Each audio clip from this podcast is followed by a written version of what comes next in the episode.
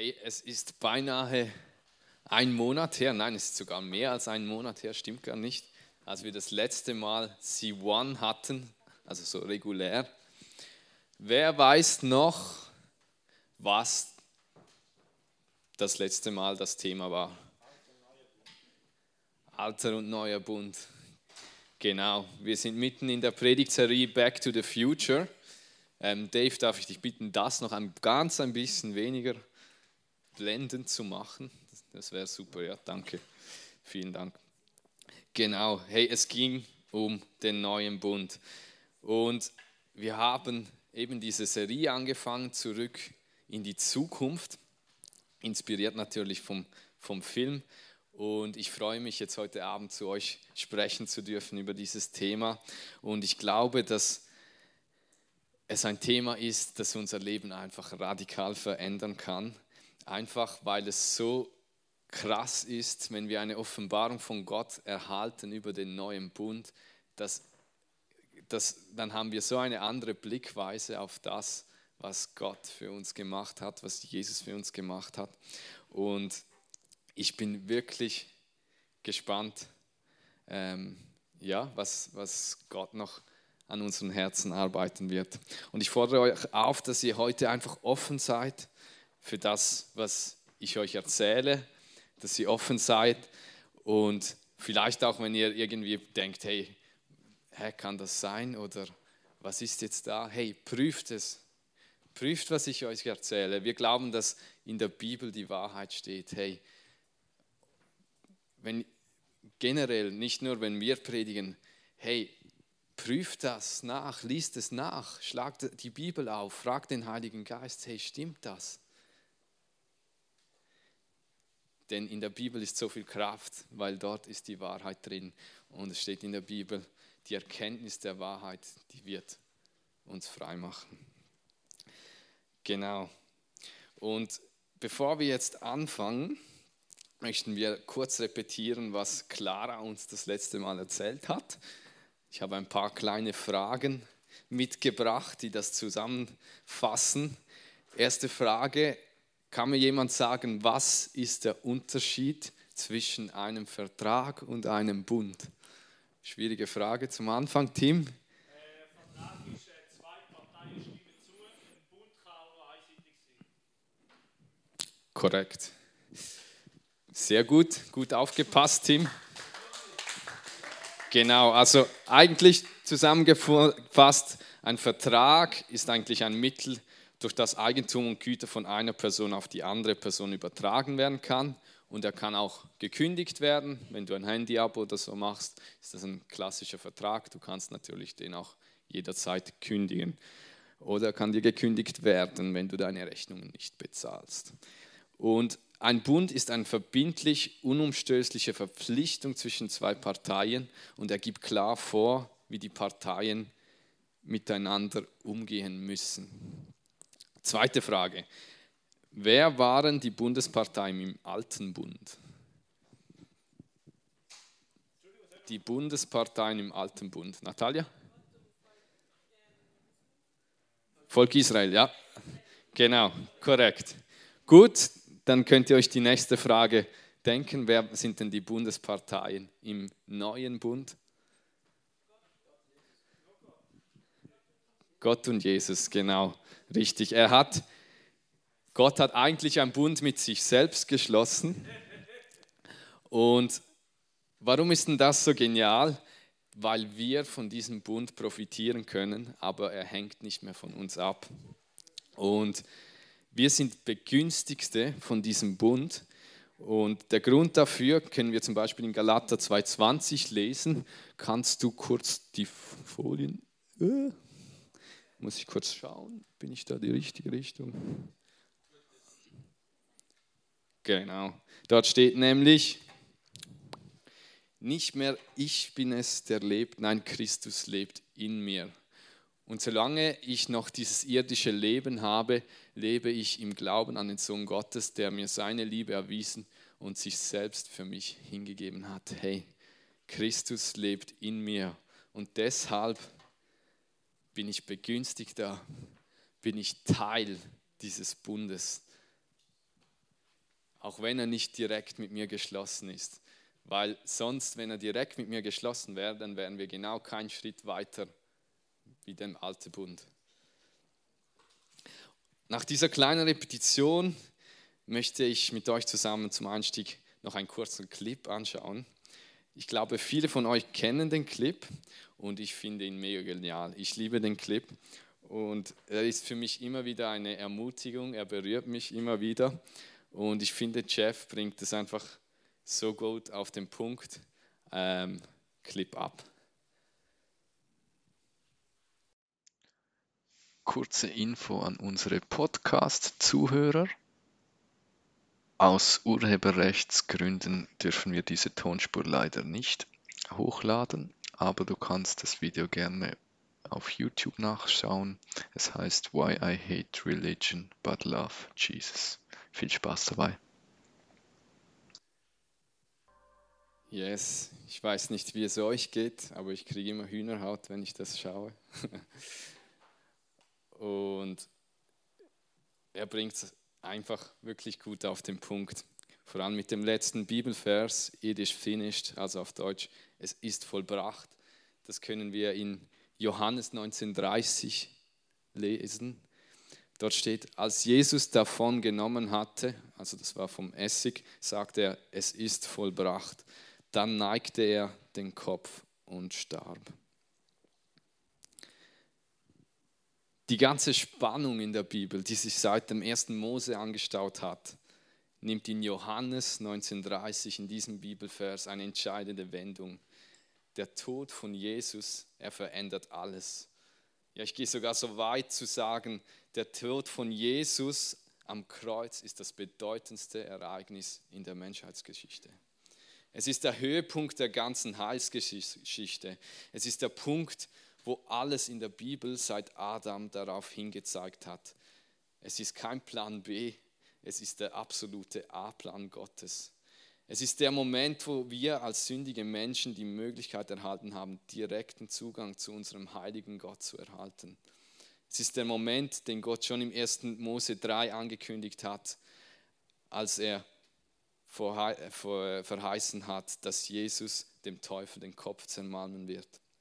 Und es ist auch der Moment, wo der alte Bund dem neuen Bund gewichen ist. Und ich finde es interessant, dass viele Christen diesen Moment kennen, oder so ich sage jetzt mal, alle Christen, alle gläubigen Christen kennen diesen Moment, der Tod am Kreuz. Aber oft werden die Konsequenzen dieses Ereignisses ignoriert oder zumindest in gewissen Aspekten von ihrem Leben. Hey, lass mich besser erklären, was ich meine. Viele Christen glauben zwar, dass Jesus für sie am Kreuz gestorben ist, aber sie ergreifen nicht die Möglichkeiten, äh, wodurch sie eigentlich Zugang haben, die Jesus für sie freigeschaufelt hat. Mit anderen Worten, sie leben in einer Vermischung zwischen alten und neuem Bund. Und eigentlich hast du keine Wahl, weil wenn du an Jesus Christus als dein Retter glaubst, lebst du de facto im neuen Bund. Aber die Frage ist, hast du auch die Mentalität des neuen Bundes? Beispiel. Glaubst du noch, dass Gott dich für deine Sünden bestraft, wenn du etwas tust, das du nicht tun solltest? Also ich kenne das teilweise aus meinem Leben. Aber weißt du, dass das die Mentalität des alten Bundes ist? Dieser strafende Gott? Hey, die Bibel sagt, Gott hat Jesus für deine Sünden bestraft. Verstehe mich nicht falsch, ich sage nicht, dass du sündigen sollst und ich sage auch nicht, dass Sünden keine Konsequenzen haben, dass es keine Konsequenz hat, wenn du zum Beispiel stiehlst aber es ist nicht Gott, der dich straft. Wir werden nicht bestraft für unsere Sünden, aber wir werden durch unsere Sünden bestraft, denn die Sünde ist immer zerstörerisch in ihrer Natur. Das ist ein Unterschied. Nicht Gott straft uns, sondern die Sünde ist in sich zerstörerisch. Und das ist auch ein Grund, weshalb Gott nicht will, dass wir sündigen, weil er liebt uns und er möchte das Beste für uns. Und wenn wir sündigen, dann schaden wir uns eigentlich einfach selbst. In der Mentalität des alten Bundes ging es darum, was wir tun können, um von Gott, vor Gott gerecht zu werden, durch Gesetze, durch Opfer. Und im neuen Bund geht es darum, was Gott getan hat für uns, damit wir gerecht vor ihm stehen können. Unser Glaube im neuen Bund ist eine Reaktion auf das vollbrachte Werk am Kreuz, was die Betonung darauf legt, was Jesus getan hat. Es legt die Betonung auf Jesus. Im neuen Bund schauen wir nicht nach vorne, sondern eigentlich schauen wir 2000 Jahre zurück. Back to the future. Nämlich an dem Moment, als Jesus das geschrien hat am Kreuz, es ist vollbracht. Und ich möchte euch jetzt ein Prinzip weitergeben, das sich nehmender Glaube nennt. Und nehmender Glaube ist im Prinzip nichts anderes als Glaube, der empfängt. Es gibt verschiedene hebräische Wörter, die in der Bibel für empfangen verwendet werden. Aber wenn die Bibel davon spricht, Dinge im Gebet zu empfangen, benutzt sie das Wort, das bedeutet mit unseren Händen ergreifen und nicht wieder loslassen. Also richtig fest zupacken und nicht mehr loslassen. Und genau darum geht es auch bei dem nehmenden Glauben. Wir wollen Dinge ergreifen, die Jesus für uns mit seinem Tod am Kreuz ermöglicht hat. Die Dinge, die Jesus für uns am Kreuz bereits bezahlt hat. Und wir können sie in Anspruch nehmen und wir müssen auch nicht mehr darum bitten, weil Jesus hat schon dafür bezahlt. Nehmender Glaube bittet Gott niemals um Dinge, die uns schon durch den neuen Bund gehören. Deshalb auch der Name nehmender Glaube. Wieder ein Beispiel. Wenn du zum Autohändler gehst, du kaufst ein Auto, dann gehst du auch nicht jedes Mal wieder zum Autohändler zurück und fragst, darf ich jetzt mit meinem Auto einkaufen gehen? Es gehört dir. Du hast, du hast es erworben. Zu diesem neben Glauben gehören zum Beispiel Gottfakten. Und Gottfakten unterscheiden sich von Gottes Verheißungen. Gottfakten stehen nämlich im direkten Zusammenhang mit dem neuen Bund. Und Verheißungen haben mit der Zukunft zu tun, also sind zukunftsorientiert, während Gottfakten mit der Vergangenheit und mit dem vollbrachten Werk am Kreuz zu tun haben. Ein Gottfakt ist somit nicht etwas, was Jesus zu tun verspricht, was in der Zukunft wäre, sondern es ist etwas, wovon Gott sagt, dass er es bereits getan hat, Vergangenheit. Wir müssen diese Gottfakten im nehmenden Glauben ergreifen. Wir müssen sie einfordern oder wie die Bibel sagen würde, mit den Händen ergreifen und nicht mehr loslassen. Und nehmender Glaube dankt Gott für die Gottfakten und handelt, als wären sie unser, weil sie es wirklich sind. Wieder ein Beispiel. Sieg über die Sünde. Das ist keine Verheißung. Das ist ein Gottfakt. Weshalb? Weil Gott das bereits für uns am Kreuz erworben hat. Das kannst du nachlesen in Römer 6.2, in Römer 8.2 oder Galater 2.20. Das ist bereits geschehen. Du musst nicht mehr bitten, hey Jesus, bitte schenk mir den Sieg über die Sünde. Sowohl beten als auch Gott zu bitten und uns diesen Gottfakt zu geben, sind eigentlich Zeichen von mangelnder Erkenntnis oder sogar von Unglauben. Und beides wird verhindern, dass wir die wunderbaren Segnungen erleben, die uns Gott eigentlich teuer erkauft hat. Und Gott hält das nicht vor uns zurück, aber wir müssen sie eben durch diesen nehmenden Glauben empfangen. Das ist eine Hohlschuld. Und ich glaube, wir Christen sind uns so gewohnt, teilweise noch für Dinge zu bitten, die Christus uns eigentlich schon lange gegeben hat. Und verstehe mich nicht falsch, weder Gebet noch Fasten noch Gebet anderer für etwas in sich selbst sind schlechte Dinge, nein, es sind sogar sehr gute Dinge.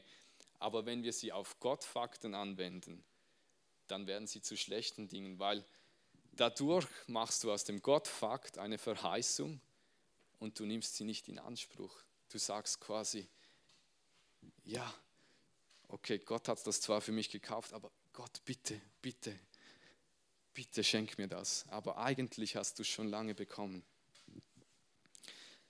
Du kannst eine Folie weitergehen. Die Gottfakten sind im Neuen Testament eigentlich relativ einfach zu entdecken. Weshalb im Neuen Testament?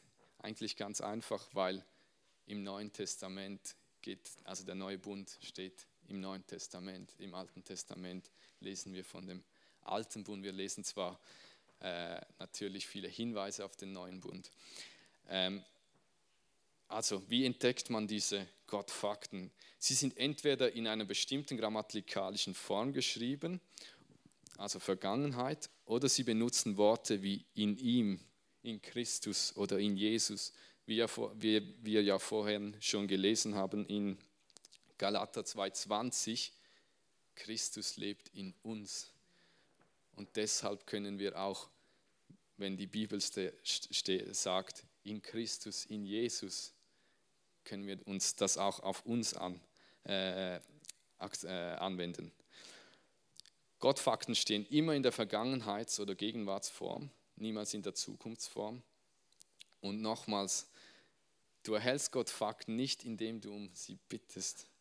Du musst sie im Glauben, im nehmenden Glauben annehmen. Du anerkennst sie einfach als Fakten, als Handlungen, welche in der Vergangenheit vollendet wurden und nicht mehr verändert werden können. Und die zentrale Fragestellung ist immer diejenige, gemäß Johannes 1930. Hat Jesus durch seinen Tod, seine Grablegung und seine Auferstehung bereits bezahlt für das, was wir gerade erleben oder lesen? Wir sind als Christen, wir sind in Christus nicht durch Werke, sondern durch Glauben. Deshalb wird uns niemals irgendeine Anstrengung, Heiligkeit, gute Werke, Gebete oder Fasten die Vorrechte des neuen Bundes verschaffen. Wir müssen in ihm bleiben, was nicht durch Anstrengung oder Werk geschieht, sondern allein durch Glauben, allein durch diese Beziehung. Das ist der Grundstein. Und wir haben jetzt leider kein, keine Zeit, um so einen richtigen Deep Dive zu machen, aber ich möchte mit euch trotzdem ein paar ganz konkrete Gottfakten durchgehen. Wir starten mal mit Epheser 1,3. Darfst eine Folie weitergehen? Dort steht geschrieben: Gepriesen sei Gott, der Vater unseres Herrn Jesus Christus, der uns in den Himmel gesegnet hat mit allem geistlichen Segen durch Christus. Warum ist das ein Gottfakt? Es ist in der Vergangenheit gesegnet, hat und es hat auch noch das Schlüsselwort durch Christus. Also das ist etwas, was wir durch Christus, durch Jesus bereits in Anspruch nehmen können, weil er es bereits bezahlt hat am Kreuz vor 2000 Jahren. Und es ist krass, was da steht. Wir haben jetzt vor allem darüber diskutiert, hey, warum ist es ein Gottfakt, aber was steht eigentlich dort? hey, Gott hat uns mit allem geistlichen Segen durch Christus in der Himmelswelt ausgestattet. Hey, wow, also ich finde ich find das krass, hey, allen, mit allem geistlichen Segen. Und eine, eine Reaktion auf diesen Gottfakt könnte etwas so aussehen. Hey, ich danke und preise Gott ständig dafür, dass er mich mit jeder geistlichen Segnung in der Himmelswelt gesegnet hat in Christus.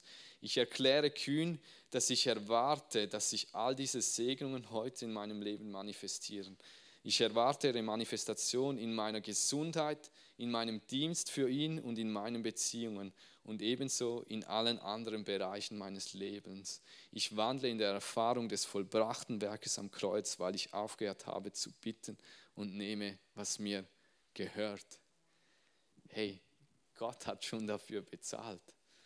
Wir müssen das empfangen, in Anspruch nehmen.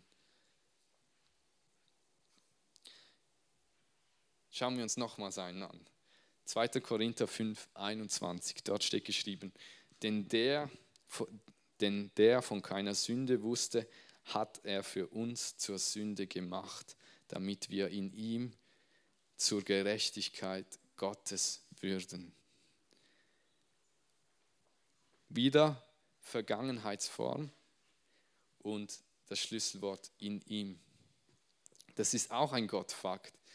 Und was sagt es aus? Hey, es sagt aus, in anderen Übersetzungen steht geschrieben, hey, wir sind die Gerechtigkeit Gottes.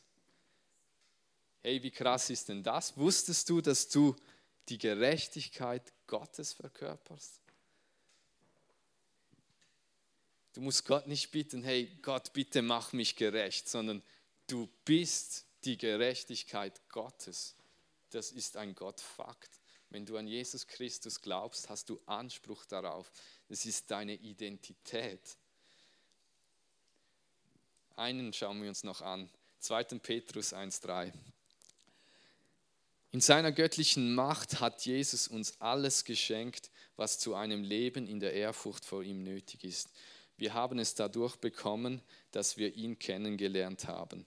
Ihn, der uns in seiner wunderbaren Güte zum Glauben gerufen hat. Auch wieder Vergangenheitsform.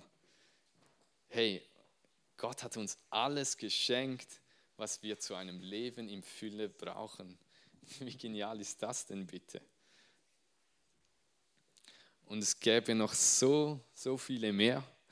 Aber ich komme langsam zum Abschluss und die Band darf langsam nach vorne kommen.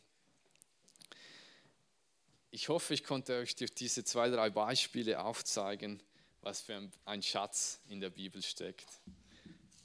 Hey, es gibt so viele geniale Gottfakten und ich habe eine Challenge für dich. Nimm doch zu Hause mal die Bibel, ein Blatt Papier und beginn mal in einem Brief. Also zum Beispiel nimm den Römerbrief und schreib dir mal alle Gottfakten heraus, die du dort findest. Und wenn du sie findest, dann denk drüber nach, meditiere darüber, nimm sie in Anspruch, kaue sie, erforsche sie. Und ich kann dir sagen, hey, du wirst so auferbaut werden in dem, Du wirst gefestigt in deinem Glauben, in deiner Identität. Ich kann dir aus eigener Erfahrung sagen, ich habe das gemacht. Ich, ich habe das ganz, die, alle Briefe des Neuen Testaments durchgelesen und mir alle Gottfakten rausgeschrieben. Ich habe über 100 gefunden, wahrscheinlich habe ich ein paar überlesen. Aber hey, ich bin so ermutigt worden. Warum? weil mir bewusst geworden ist, dass Gott so viel, so viel für uns bezahlt hat und uns so viel ermöglicht hat am Kreuz. Und es ist einfach nur schade, wenn wir nur einen Bruchteil davon annehmen.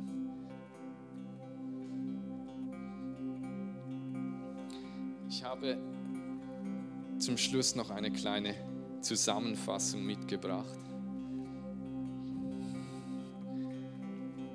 Im alten Bund es, wenn du, wenn du hörst oder wenn du suchst, wenn du bringst, wenn du befolgst, wenn du tust, wenn du gehorchst oder wenn du nicht gehorchst, Lest diese Bibelstellen mal nach. Das war der alte Bund.